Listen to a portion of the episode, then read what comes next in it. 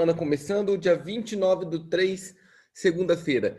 E hoje começa divertido. Nós vamos ter uma semana bacana pela frente, hein? Volatilidade vai bater lá no céu. Fica de olho, o bicho vai pegar e vai pegar bonito. Essa é a parte legal. Quem gosta de emoção no mercado vai ter um cassinão doido essa semana. Nossa, Luiz, você ficou louco, acordou maluco hoje?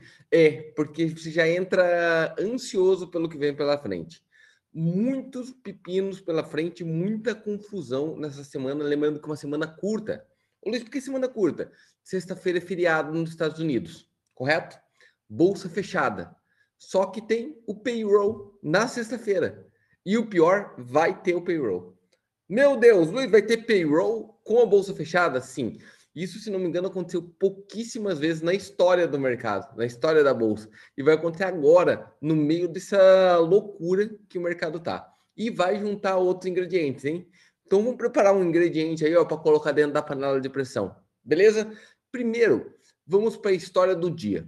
A história do dia é um seu off que aconteceu na sexta-feira. Eu acho que quem acompanha o mercado já deve estar enturmado com ele. Um fundo de investimento familiar chamado Ankelor, se não me engano, é Archegos, perdão, Archegos Capital, muito focado em empresas de tecnologia da China. Ele teve um problema seríssimo na sexta-feira chamado margin call. O que é esse margin call? É aquilo que todo trader não quer ter na vida. Margin call, como você sabe, é que pessoas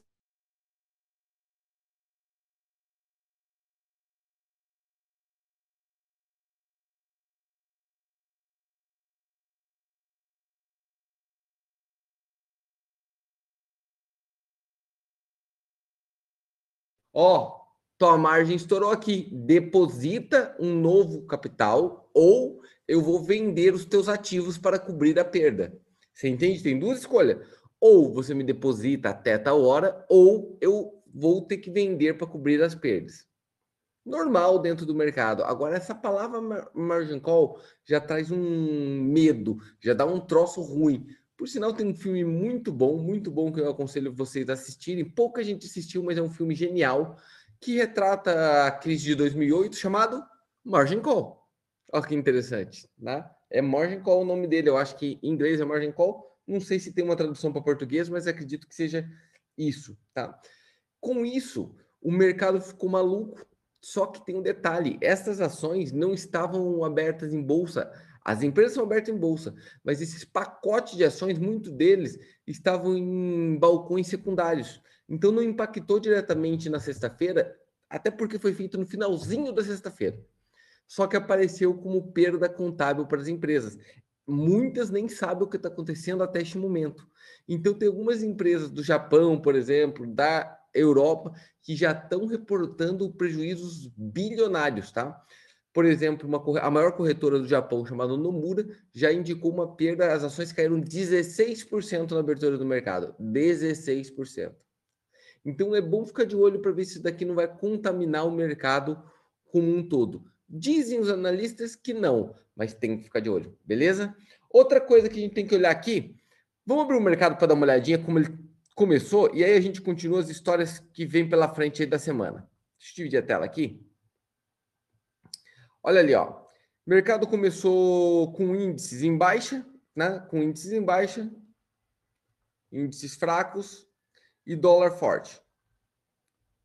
Fracos. Opa e dólar forte, tá? Dólar forte, sim, quase na estabilidade, né? Ó, quase na estabilidade aqui. Agora o índice bem fraco. Agora, olha aqui o índice do medo. O índice está até forte aqui, se for olhar pelo índice do medo. Olha o quanto que está o índice do medo. Antes do mercado abrir, hein? do mercado americano, que foi onde a confusão aconteceu. Quase 10%, tá? Índice do medo quase 10%. Isso daqui era para o mercado estar tá caindo 1,5%, 2%. Luiz, por que não cai mais? Esse mercado, vocês devem ter notado já há muitos dias, ele está extremamente resiliente. O que é resiliente? Quando a notícia é para cair, ele cai pouco. Quando é para subir, ele sobe muito. Ele está resistente à queda. Resistente à queda ele está aguentando a porrada sem entortar. Tá? Entorta, entorta, entorta, mas não quebra. O que é assustador, tá? O que é assustador de ver. Porém, é o que tem acontecido. O que aconteceu semana passada, na sexta-feira à tarde, é digno de nota, hein? Para eu anotar lá no meu caderninho. Eu tenho vivido um ano muito maluco, depois de 15 anos operando todos os dias da minha vida, todos os pregões. Eu nunca vi um cenário parecido com esse há um ano. Tá? Há um ano, um ano e pouquinho, eu nunca vi nada parecido com o que vem ocorrendo. Agora, sexta-feira ali foi um dia muito atípico para mim, tá? Acho que foi um dos dias mais atípicos que eu vivi em bolsa. E olha que eu já assisti mais, eu acho que uns 10 circuit break na vida, né? O circuit break de 2008 eu estava em todos, o circuit break que teve do ano passado eu estava em todos e nunca vi algo parecido com o que a gente vem vivendo exatamente nesse momento. Legal? Vamos dar uma olhadinha nas commodities? Hoje tem bastante coisa para a gente conversar mesmo, tá, gente? Olha ali, ó. Commodities. Tem o petróleo caindo. Muito estranho esse petróleo caindo, né? Porque aquele canal de Suez continua fechado. E é importante a gente falar sobre isso. Sobre esse tal canal de Suez. Luiz, eu estou ouvindo falar sobre o canal de Suez. Que de acho que é isso daqui e o que, que isso interfere na economia? Deixa eu dividir aqui com vocês para tentar explicar rapidamente. É mais ou menos assim, ó. Nós temos que imaginar que 90% 90% dos bens de consumo tá, do mercado externo, do mercado internacional, ó, internacional, de mercadorias, de commodities, vou colocar de commodities e mercadoria, commodities e, mercado, e bens, mercadorias. Tá? 90% é feito via comércio marítimo, é feito via o mar. Só que tem um pequeno detalhezinho, né, sobre o mar. Como que se vai atravessar regiões continentais, por exemplo, a Ásia, a Europa, principalmente a Europa mais o leste europeu, parte da Rússia. Como você vai atravessar a América do Sul? Como que você vai atravessar? Fica difícil essa história. Como você vai atravessar do Atlântico para o Pacífico? E por isso foram construídos canais durante os últimos séculos. Os mais famosos, o canal Suez, né? E o canal do Panamá, que a gente conhece que está aqui do nosso. Tá? O canal de Suez representa 20% de tudo que é comercializado no mundo passa por ali. E não sei se vocês sabem o que aconteceu. A semana passada, um navio cargueiro simplesmente travou. Tá? Ele tem um canalzinho ali, ó. Vamos pensar que é assim, ó, um canal estreito. Tá? Lembre-se que o meu forte não é o desenho. Então, um canal estreito que abre para o mar, canal estreito que abre para o mar, e aqui vamos colocar aqui continente, continente. Tá? Legal. Olha aqui, beleza, né? Nosso mar ali.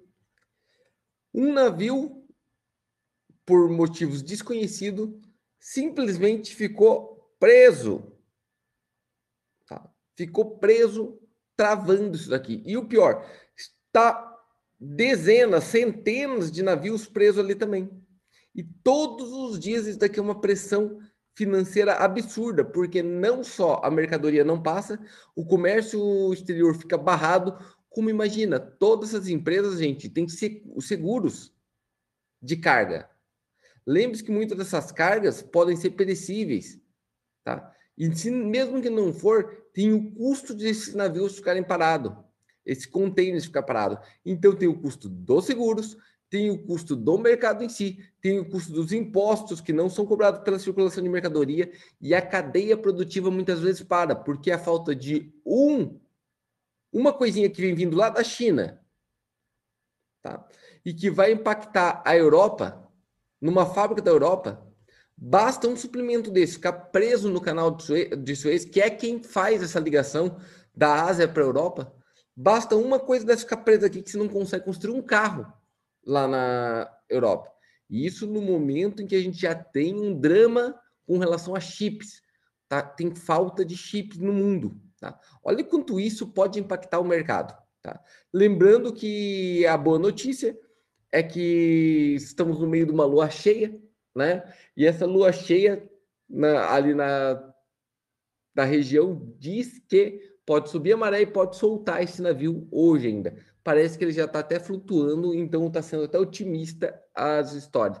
Lembrando que o petróleo também não passa, né? Então é por isso que as pessoas estavam imaginando uma alta do preço do petróleo, não a queda que a gente está vendo agora, tá? Vamos em frente.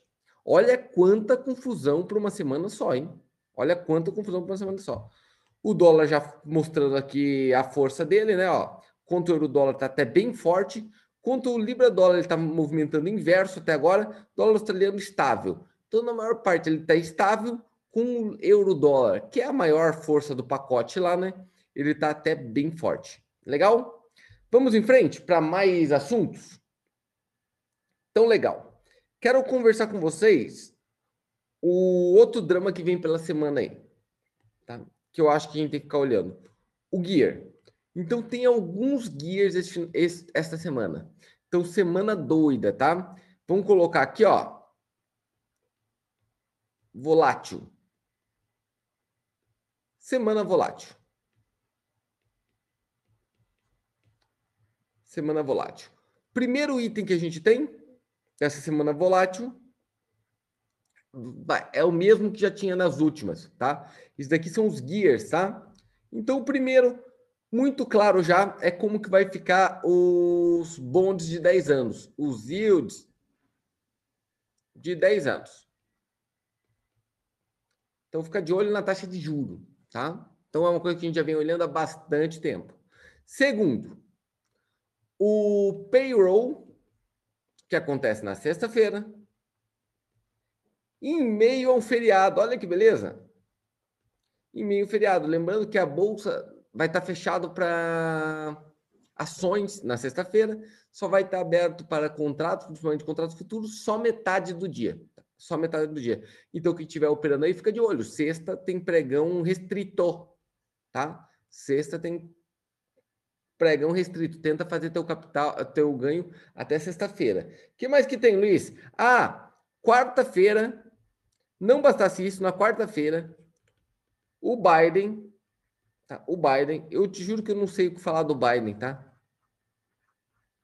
Eu realmente achei que ia ser uma boa e agora eu já começo a ficar extremamente assustado com as decisões.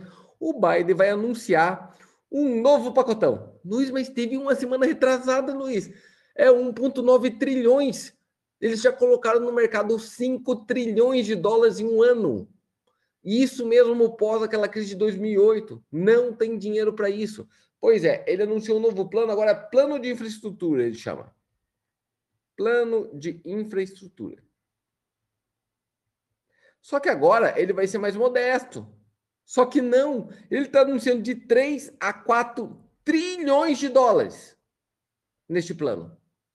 Mais 3 a 4 trilhões de dólares. Lógico que demanda aprovação e tudo mais. A pergunta que fica aqui: quem vai pagar essa pi? Quem vai pagar essa pi? Né? Essa pirra. Quem vai pagar essa pirra? Essa é a pergunta que o mercado, uma hora ou outra, vai ter que se fazer. Tá? Uma hora ou outra vai ter que se fazer. É uma coisa para a gente ficar de olho também. Tudo isso daqui gera volatilidade e volatilidade imensa. E aí, o que vai acontecer com essa questão desse seu off que teve na, na sexta-feira, tá? Dessa, eu esqueci o nome, diz que é Archegos. Archegos Capital. Como que vai desenrolar isso aqui? Só foi um sustinho mesmo? É localizado? vai virar sistêmico, tá? Não sei o que vai acontecer aqui, tá? É localizado, é sistêmico, não sei. Tenho que lembrar de um começo da crise de 2008, tá? De uma empresa menor que lá para março quebrou e foi resgatada pelo governo. Se não me engano é Bear Stearns, uma coisa assim, tá? Março de 2008. Depois veio Lehman Brothers e todos os outros, né? Fiquem de olho nesse sinal aqui, vamos ver o que é isso daqui, tá? É bom ficar de olho quem gosta. É um sinal, tá? É um sinal. Não é um sintoma, não, mas é um sinal. Fica de olho. Olha quanta coisa divertida, tá? Olha quanta coisa divertida. Por isso que quando a gente olha lá no, no índice de volatilidade, deixa eu pôr ali. Quando a gente põe no VIX ali, ó, ele já tá doidão. ele já tá doidão. Olha lá. Deixa eu pôr ali. Ó, o VIX já tá maluco. Já tá próximo dos 10%. Antes da abertura do mercado. Vamos dar uma passadinha nas notícias? Então, olha lá. Mais ou menos tudo aquilo que a gente falou. O bloqueio do canal de Suez. Ali, tem até a foto, né? Tá. Olha os fundos que estão começando a anunciar perdas. Gente, não são fundos pequenos. É o Credit Suisse, um dos maiores da Europa, é o Nomura, o maior do Japão, e eles estão sendo prejudicados em bilhões, tá? Bilhões. Olha, eles começam a avisar sobre perda significativa. Pensem, tudo o que um fundo e um banco não quer, anunciar perda significativa. Por quê? Como que acontece isso? Eu anuncio uma perda significativa. Os meus clientes não entendem de onde vem essa perda. Eles não sabem se foi uma coisa isolada ou se é uma coisa mais é, sistêmica. O que, que eles vão pensar? Ah, tenho dinheiro no Credit Suisse ou tenho no Nomura. O que, que você vai pensar? Vou tirar de lá para salvar. Você acabou de perder bilhões dentro de uma operação e teus clientes começam a pedir o dinheiro de volta. Penso que isso pode ocorrer, tá? Alguém vai ter que dar um sinal aí de calma. Olha as ações na China de tecnologia caindo fortemente, tudo por questão daquela pressão da sexta-feira, tá? Beleza? Boa. Vamos pôr no Bloomberg para ver o que tem aqui de bom. Tem uma coisa que eu não comentei aqui ainda hoje, vou comentar. Olha ali também, né? O pessoal falando a mesma coisa sobre os bancos através do prejuízo causado por esses artigos aqui. Legal? Ah, ó, os traders já esperando volatilidade na abertura. Tá aqui, né? Vários já anunciando essa, essas perdas. Deixa eu ver se tem mais alguma outra coisa aqui. Ó, os que os investidores precisam saber depois da do problema gigante com do trade ali. Bacana. Vamos por, dar uma olhadinha no Market um pouquinho.